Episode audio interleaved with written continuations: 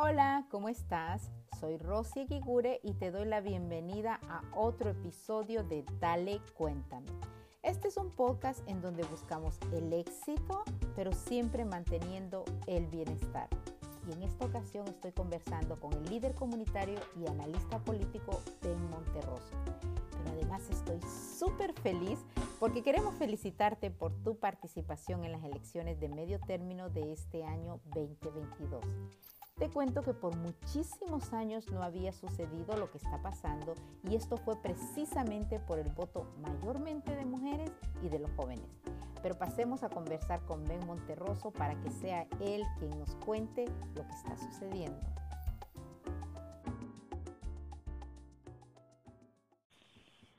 Hola Ben, ¿cómo estás? Muy buenas tardes, ¿cómo estamos?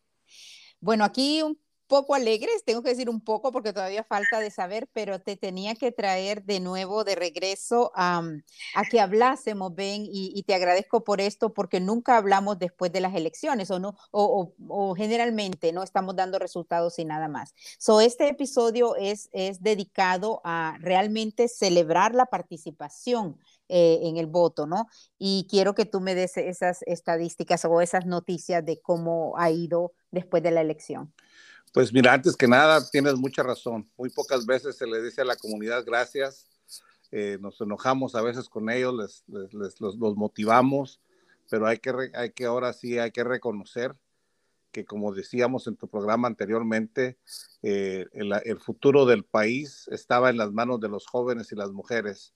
Y la verdad de las cosas es que tanto los jóvenes como las mujeres salieron a votar en grandes números que estamos viendo los resultados que nadie esperaba. Quiero que sepas que a más de 50 años no se da lo que se está dando. Normalmente, normalmente cuando está el presidente en su primer término siempre pierde escaños, especialmente como estábamos en este momento de que la economía no está de las mejores y la aceptación del trabajo del presidente no es el más elevado.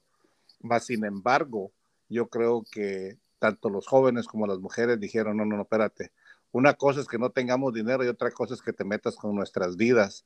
Y en este fue en el caso de las mujeres en el derecho a elegir a su decisión de tener o no un baby.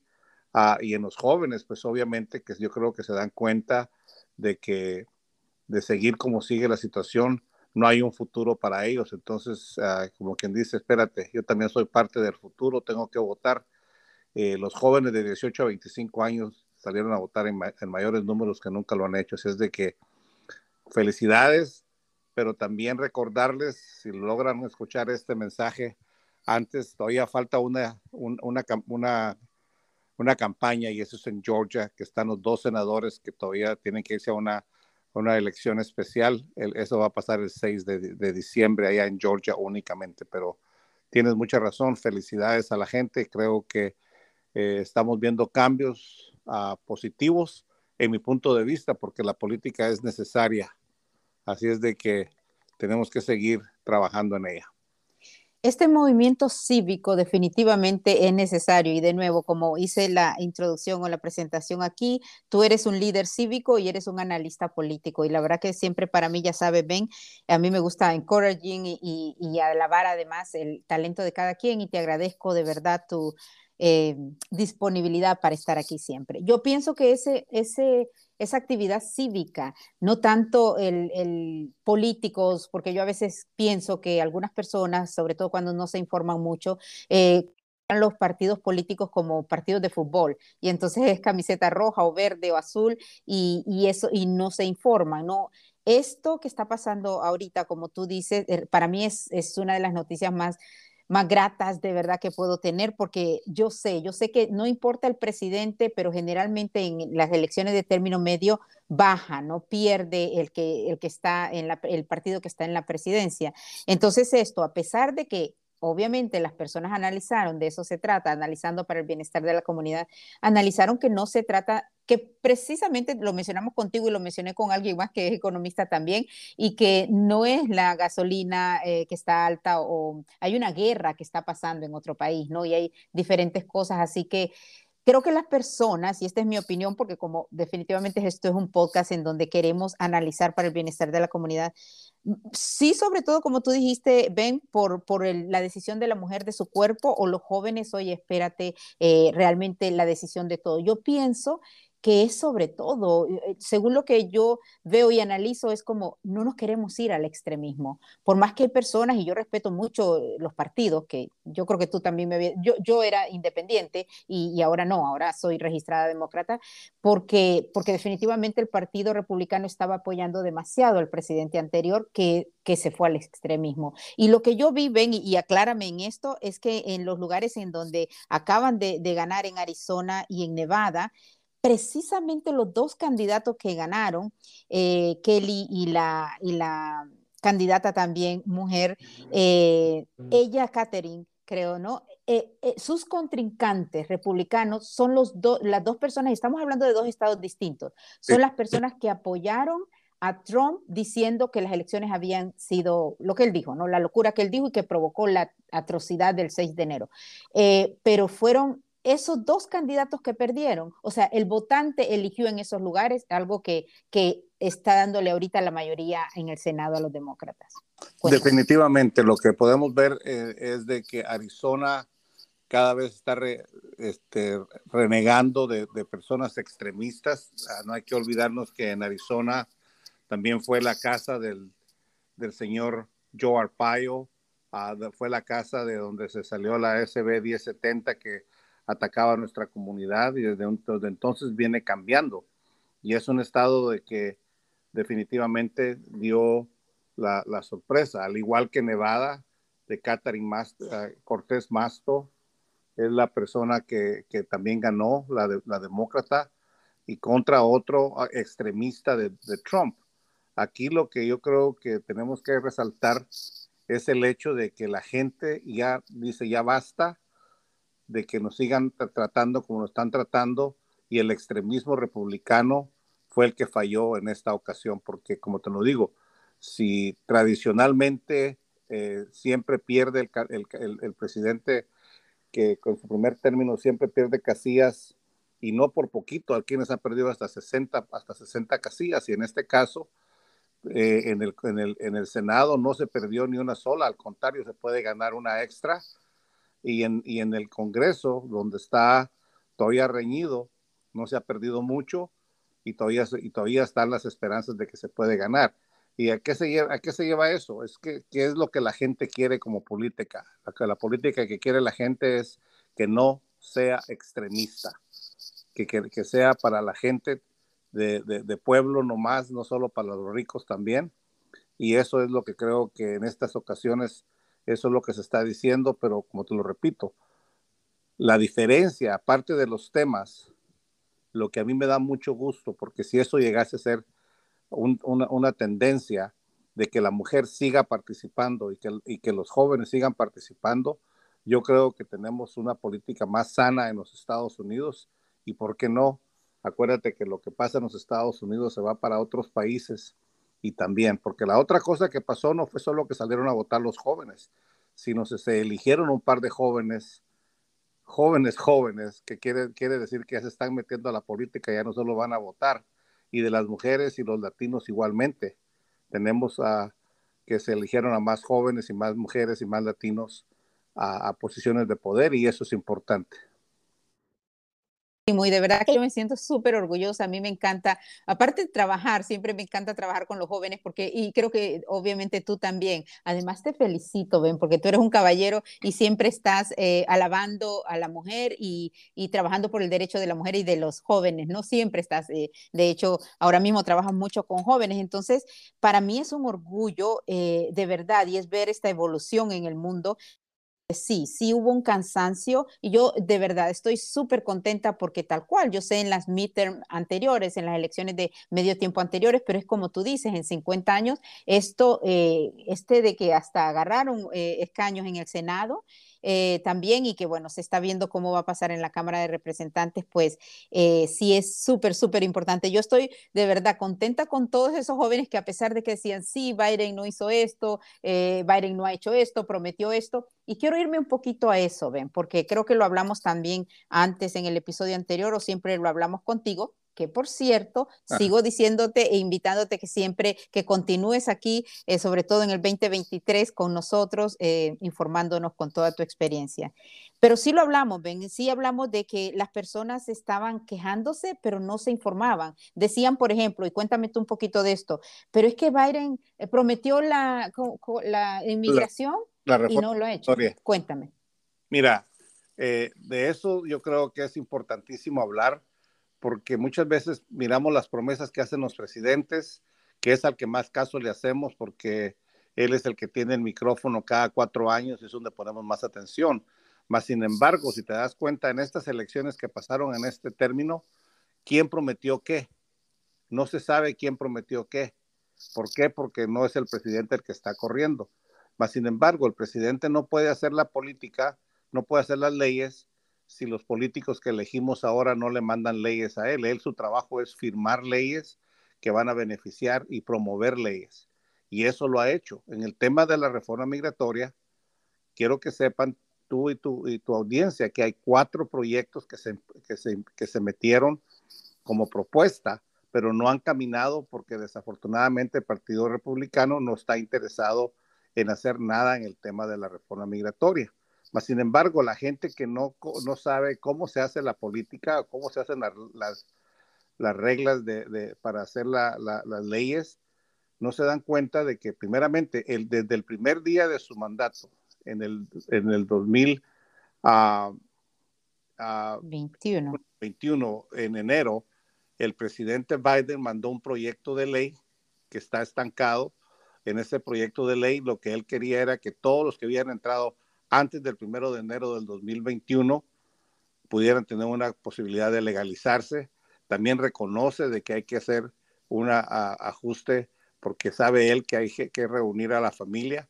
Es un, es un proyecto muy completo para aquellos que hemos estado metidos en esto, pero ahí está, no tiene, y es un proyecto que se pudiera pasar, pero desafortunadamente los legisladores ah, republicanos no lo quisieron pasar. Y ahora también tenían otros proyectos que no los mandó él, sino los pusieron otras personas, como el de DACA, hacer los DACAs que fueran ciudadanos y al igual que los del TPS, porque hay muchos tepecianos que tienen hasta 20 años con su TPS, que ya deberían de tener la capacidad de, hacerse ciudadanos, puesto que tanto tiempo que tienen y han probado de que son gente de, de, ya, ya, ya, no se van a ir, ya viven acá. Entonces, esos proyectos, el otro proyecto que se metió fue que el de los trabajadores esenciales, que tampoco no caminó, y otro proyecto que está metido, que es el para los proyectos de, de, las personas que trabajan en el campo. Son cuatro proyectos que podrían ayudar a miles y millones de personas, pero que no han pasado. Y entonces le decimos, no, es que no cumplió, es que no cumplió porque es que no le mandaron los proyectos de ley que él, que él estaba esperando. Pero yo esperaría de que la gente tome más conciencia de eso porque ahorita, los siguientes dos años, no va a haber, se espera que, que hagan política, pero no van, a, no van a haber pólizas que nos vayan a ayudar porque los republicanos no están interesados y ellos van a ser los que probablemente controlen la Cámara Baja. Todavía está en, veremos, pero por lo menos en el Senado podemos tratar de ver si se pueden pasar leyes importantes.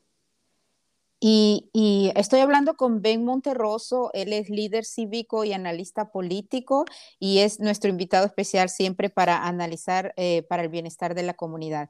Eh, a mí me parece, yo ahora mismo que iba a decir algo, dije jamás, como este es un podcast, de nuevo recuerden que esto es muy coloquial y conversacional, eh, jamás en mi vida yo habiendo comenzado con estudios de periodismo, lo cual soy productora, siempre lo tengo que repetir porque hago, soy comunicadora y es de cualquier tema. Y sí me, inclino para algo en este caso, pero jamás eh, pensé que yo iba a decir, eh, estar hablando de un partido y decir estoy contenta porque los demócratas ganaron el Senado en estas elecciones, porque, y lo dijimos en el episodio anterior, los demócratas dicen qué hacer, dicen por qué no se ha podido hacer, como tú nos lo acabas de explicar, Ben, se tienen varias propuestas, el presidente hizo también, ellos han hecho, pero los republicanos en los anuncios comerciales, y lo mencionamos, eh, generalmente solo atacan a los demócratas y atacan y que el, país es comunista o que muchísimas cosas, pero no dicen qué van a hacer. Eso es lo que mayormente. Y aquí es donde yo tengo que decir que me duele eh, mucho el corazón de saber que otros dos estados como Texas y Florida eh, sí ganaron los republicanos, o, por lo menos el gobernador republicano, que para mí es insólito y lo aclaro de esta manera. Si el presidente que siempre habló que, que sí, que los países comunistas, pero que no les dio una legalidad, eh, por ejemplo, a los venezolanos, que les dio el, el, TPS, el Protection Status eh, temporal, que se lo dio el presidente Biden. El presidente Biden es el que a todos los latinos, y estoy hablando de, los de Florida, de los de California, los de a todos los latinos, ¿no? Entonces, sí es algo que a mí no me suma. Cuéntame tú, ven. Pues mira, yo pienso de que es un, es un tema de, de, de, que va a tomar mucho tiempo porque es muy difícil entender cómo es posible que la comunidad latina, o vamos a ponerlos como latinos primero, porque una vez que entras a este país, tu nacionalidad se queda en la frontera desafortunadamente, porque aquí somos iguales todos. A todos nos van a tratar por igual. Más sin embargo, como tú bien dijiste, hay un gran número y están concentrados, desafortunadamente, de, de republicanos latinos que están concentrados eh, básicamente o mayormente en Texas y, la Florida. Antes había muchos también en Arizona, pero ahí está cambiando con la juventud. Yo creo que ahí va, va cambiando. En Arizona, en, Texas y la Florida, sabemos nosotros, especialmente en la Florida, que tenemos mucho, mucha comunidad nicaragüense, mucha comunidad puertorriqueña, mucha, mucha comunidad venezolana y, entendemos que vienen de países donde sus políticas no han trabajado, más sin embargo, ellos se acercan más al, republicano sin darse cuenta que lo que están haciendo es perjudicando al resto de la comunidad. ¿Por qué? Porque en esos dos estados fueron los que más utilizaron o que utilizan a la comunidad migrante como, como una como, carne de cañón por política y no, no nos respetan. Sin embargo, los que pueden votar en lugar de, pedir respeto por esta, por nuestra comunidad, le dan el apoyo a un DeSantis que no tenía nada que ver, que mandó aviones para traer gente para otro lado con tal de hacer su mensaje político. Y yo creo que ahí eso es donde tenemos nosotros que tener la capacidad de ver cómo platicamos con los hermanos nicaragüenses, eh, los hermanos venezolanos y los cubanos. Y no son todos, pero sí es desafortunadamente es una gran mayoría que apoyan a los republicanos, que porque piensan de que los demócratas van a ser de los Estados Unidos un, país socialista, donde no veo yo cómo no la, manera que lo están haciendo ellos no, es correcto, pues entonces es importantísimo reconocer que falta mucho trabajo por hacer. Yo creo que, vuelvo a repetir lo que siempre te digo, en los jóvenes de esos dos estados, yo creo que va a estar la diferencia. Hemos visto los cambios en California y les recuerdo que aquí en California los jóvenes fueron los que hicieron el, cambio. California también era reaccionaria en, en los noventas y, lo que estás viendo que está pasando en Arizona es lo mismo. Los jóvenes son los que están verdaderamente participando cívicamente y cambiando a la política de los estados. Es penoso ver que Texas volvió a repetir a, un gobernador que ha demostrado que no le interesan los derechos de las mujeres, que ha demostrado que no le interesa eh, más que el, el, derecho a las armas, y él siguió y lo, volvieron a elegir. Pero bueno, vendrá otra elección dentro de cuatro años que espero que la gente cambie. Sí, y, quiero, Ben, ser súper clara porque es tal cual tú lo estás diciendo, Arizona y California, por cuestiones bien abusadoras, y me encantó una palabra que acabas de decir tú, que es el respeto. Y yo sé que algunas personas, y yo, yo sí, esto ya tiene que ver con la psicología, pero cuando las personas pedimos respeto, eh, generalmente es cuando lo damos, ¿no? O sea, cuando merece, no merecemos, pero es mucho al tinte, es algo que va y viene. Entonces, cuando alguien dice, les han faltado el respeto, como se los han faltado en Florida y se los han faltado en Texas. De hecho, hablábamos, ven, de que en esta escuela donde hubo esa atrocidad que mataron a niños, ese pueblo, ese pueblo eligió a ese gobernador que está por las armas, es Ubalde, ¿no? Eh, en, el, el, Sí, el pueblo, en, la ciudad, en el pueblito de Ubalde donde mataron a todos los niños, a varios niños en la escuela, donde el, gobernador no respondió absolutamente nada, donde la gente se miraba con dolor y pena, mas sin embargo, los que votaron en Ubalde votaron a favor del gobernador lo que quiere decir que el, mensaje que se le envía a él es de que si tenía él mucha razón, que la, vida de los niños no es tan importante como el derecho a tener armas, ¿verdad? Eso es increíble, increíble. Y yo de verdad que nunca creí, te digo que Beto O'Rourke, eh, creo, es, eh, ¿cómo se pronuncia ese apellido?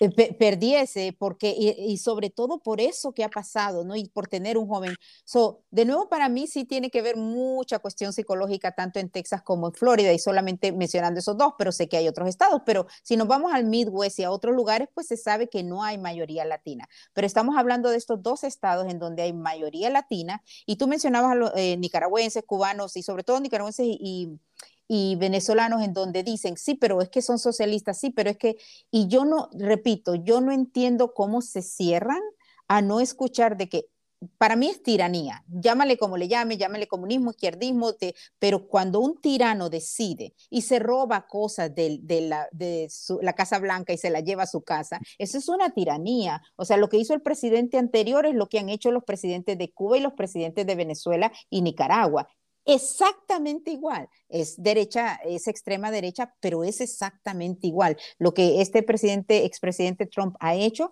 es una tiranía.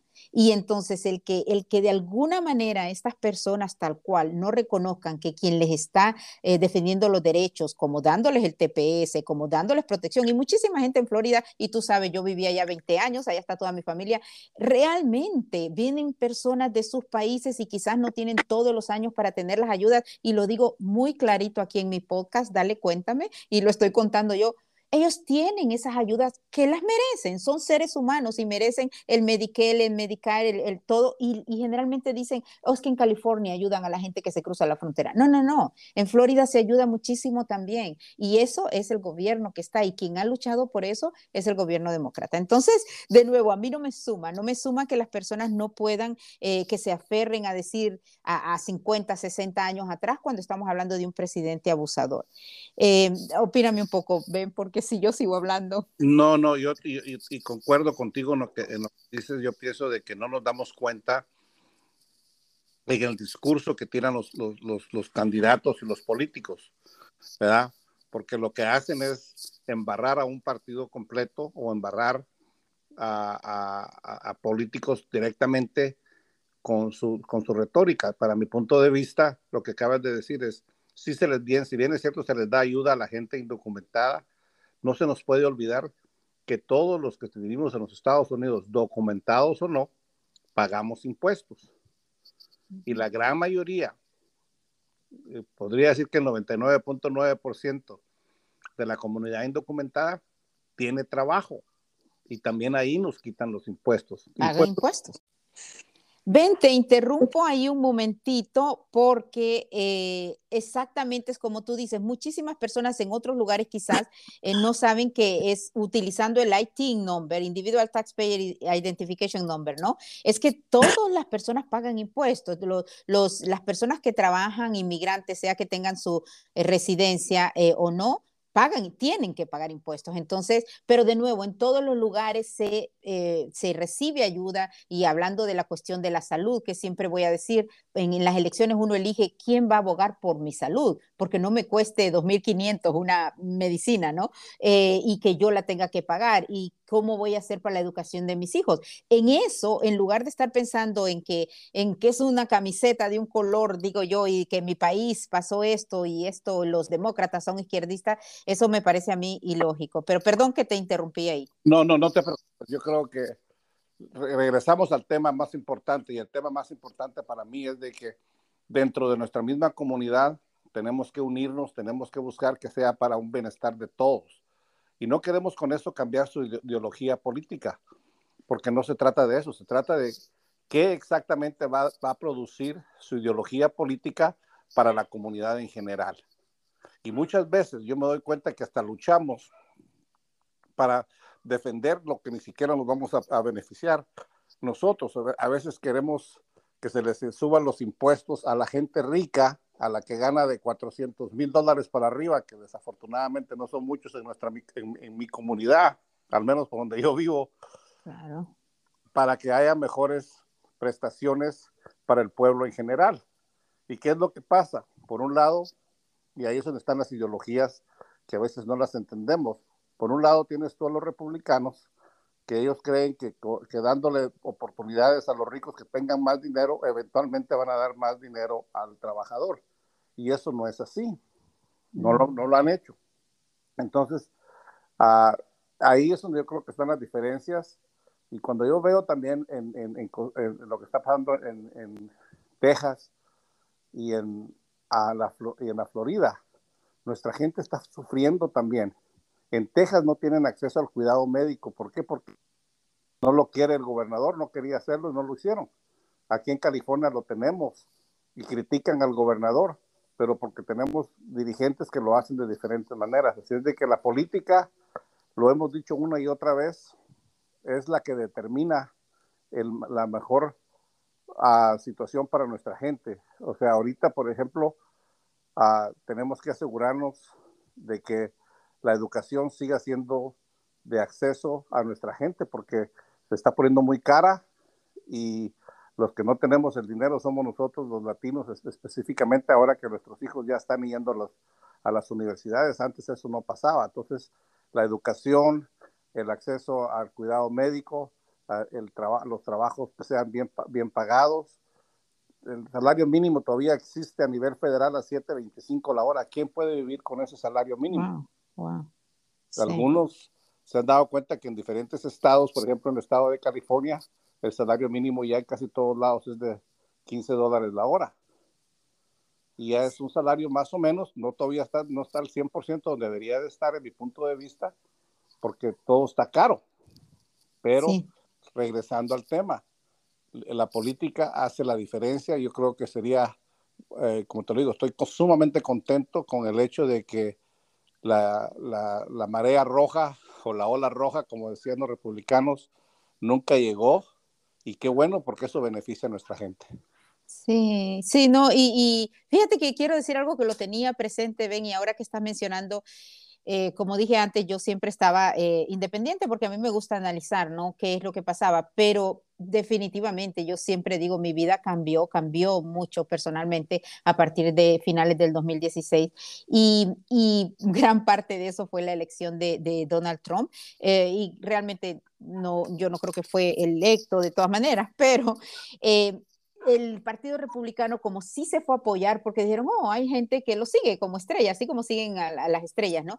Pero lo que ha marcado este midterm, estas elecciones de medio tiempo, es que los que se fueron y los que siguen en el extremo con él, a pesar de haber visto todos sus abusos y de nuevo falta de respeto, y aquí es donde regreso a que sí, sí hay que respetarnos. Si yo te doy respeto, tú me respetas, ¿no? Y no importa mi color de piel, no importa mi acento, no importa si soy alto, bajo, mujer, niño, tú me respetas porque a mí yo te voy a respetar, ¿no? Y eso sí para mí es importante, pero quiero aclarar que para mí me dio alegría también saber que los republicanos, incluso porque un país democrático tiene más de un partido, y eso para mí es importante. So, el hecho de que los republicanos según lo que estoy viendo, y por favor corrígeme, no se estén viendo tan extremistas eh, con esta elección, estoy hablando, ¿no? apoyando a este presidente de nuevo que, que está acusado en las cortes eh, criminales, ¿no? Em, eh, en algo criminal. Entonces, que no, que todos los republicanos o la mayoría no estén apoyándolo, creo que porque los que lo apoyaron fueron los que perdieron y los que hicieron que los demócratas ganaran en el Congreso, ¿no? Entonces, sí es lamentable los dos estados que estábamos hablando por las cuestiones que estén pasando eh, y también a veces no informarse y por eso está esto aquí. Pero coméntame tú, Ben. No, pues mira, yo pienso de que le dices, en, al, clavo en la cabeza, como se dice, ¿verdad? ¿Por qué? Porque lo que está pasando aquí fue de que cuando vino Donald Trump, lo único que les interesaba a los republicanos era tener el poder. Inclusive en las primarias, él fue el que escogió a la gran mayoría de los que perdieron. Lo único que sí fue cierto es que un buen número de republicanos no lo quisieron seguir. Por eso fue que ganaron los demócratas. Pero te lo digo, tradicionalmente, tradicionalmente, por 50 años o más, cada vez que hay elecciones después de que el presidente queda electo en las elecciones ah, de medio término como esta, siempre, siempre pierde escaños. Y en este caso, inclusive del Senado, pueda que llegue a ganar un escaño. A pesar de que la situación económica está difícil, a pesar de que no tiene todo el, apoyo de su, de su, trabajo que está haciendo el presidente, la gente decidió de que ya no podíamos seguir de la misma manera. Ahora, el problema aquí es, para mí, Donald Trump ya le hizo daño, mucho daño al, país, pero al partido político que él representa. ¿Por qué? Porque desafortunadamente le dio permiso a aquellas personas extremistas, y por qué no decirlo racistas, a que salieran del closet y que se, se, sintieran tan empoderados porque el presidente los, los ayudaba. Y eso no va a terminar. Desafortunadamente, seguirá. Tengo entendido de que este martes que viene eh, va a anunciar su candidatura para la presidencia nuevamente. y eso va a seguir ayudando a, darle el espacio a los que quieren seguir tirando veneno y falta de respeto a, muchas de las comunidades, que eso es lo que yo creo que él, ha generado. Porque si algo se ha generado, de lo que el presidente Trump tomó el mandato del Partido Republicano es que haya más gentes que eh, se, se porten más de, falta de respeto a los demás y racistas en muchos casos. Y voy a agregarle, Ben, estoy con Ben Monterroso, un líder cívico que en California y que ha trabajado y fundado organizaciones y, y demás, así que es un analista político que lo vamos a tener aquí en Dale Cuéntame eh, en los siguientes eh, meses también. Pero yo quiero agregar, Ben, que además de despertar, y es como sacar una alfombra, ¿no? Porque es que eso fue el shock para mí, em, no solo sacó a racistas, sino a clasistas también, porque, porque definitivamente es ambos, ¿no? Y a mí no me interesa dónde estás, si tú estás acá, porque por mucho por el dinero y, y, por erróneamente considerar lo que él es un hombre con éxito y con, y con dinero, lo cual ya sabemos que no, ¿no? Pero por, eso, por la forma en que era. Entonces, muchas personas que, que se enfocan o se enfocaban en el dinero o incluso que manipuló, porque aquí están los otros, no solamente los del dinero, sino los que manipuló en estas eh, religiones, ¿no? En estos lugares eh, religiosos, en donde, en donde sí somos conservadores, nosotros somos conservadores y el Partido Republicano es conservador, y, lo del aborto, pero además otras cuestiones, lo cual, repito, no suma, ¿no? El trato de él a la mujer jamás fue un trato conservador, ni a la mujer ni a nadie, ni a los válidos ni a nadie. Y eso, por más que lo quieran obviar, él despertó el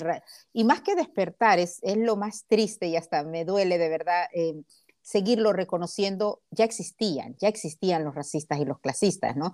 Eh, Estados Unidos de América, y hoy escuchaba un podcast en donde decía, yo no sé por qué esta canción es eh, God Bless America, Dios bendiga América, cuando el mundo no solo es América, el mundo es la humanidad, entonces es God Bless Humanity, eh, que Dios bendiga a la humanidad, ¿no? Y así yo entendía Estados Unidos, y así había venido yo hace más de tres décadas a este país hasta que pasó eso, ¿no? Y lamentablemente amistades afroamericanas quizás me, decían, ¿no? Ellos lo, lo habían sentido más. Y quizás yo no sé, quizás porque yo jamás siento esa diferencia, pero en fin, despertó el racismo y el clasismo y es muy triste, Ben, pero quiero celebrar así como tú dices y terminar, ir, ir, terminando esto diciéndola, te voy a dejar hablar porque sé que no te dejé en este momento, pero tú dijiste algo importante que no me quiero ir sin decirlo, a, Ben. Los estudiantes, ahora estamos mandando los latinos más muchachos a la universidad.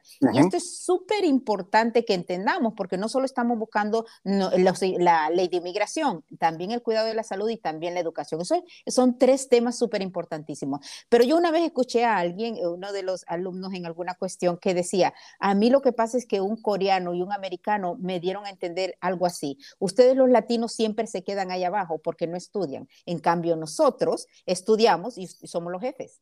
Lo más importante que ha pasado, gracias a Dios, eso ha cambiado y está cambiando desde hace eh, mucho rato. Cuando mi hija se gradúa de su máster en Georgetown, ella pone, soy el 3%, y yo no podía creerlo. Ella lo pone en su post, el 3% de los latinos van al máster. Yo no lo podía creer, pero, pero ya está cambiando eso y ustedes ya, toda mi comunidad que me está escuchando, ya son jefes, ya pueden ser jefes, precisamente porque se preparan y no se dejan manipular. Definitivamente, yo creo que yo y como tú probablemente vivimos la época donde el latino solo éramos obreros, nada más. Lo bueno del día de ahora eh, ya tenemos el poder de la educación, ya, la, ya miramos a nuestros niños y nuestros hijos graduándose, ya, ya no solamente somos obreros, sino también ya somos jefes, ya somos dueños de compañías, ya somos eh, los latinos, especialmente las latinas, eh, son más emprendedoras que los hombres y tienen más negocios. Ah, por un lado, tienen dos cosas importantes que no teníamos y eso es que ya dejamos de ser obreros para ser jefes y ya dejamos de, salirnos de las escuelas antes de terminar nuestras universidades. Y yo pienso de que el poder, el poder de, de, educación que tiene nuestra gente ahora y el poder económico nos va a llevar a tener el poder político, que eso es algo que me da mucha eh, alegría porque es la única manera que vamos a balancear lo que necesitamos para nuestras gentes. Teniendo el poder político, el poder económico y el poder de la educación, creo que nuestra, nuestra comunidad va por buen camino. Yo veo gente joven siendo electa en las ciudades, en los condados, en las escuelas, en los distritos escolares y hasta a nivel nacional.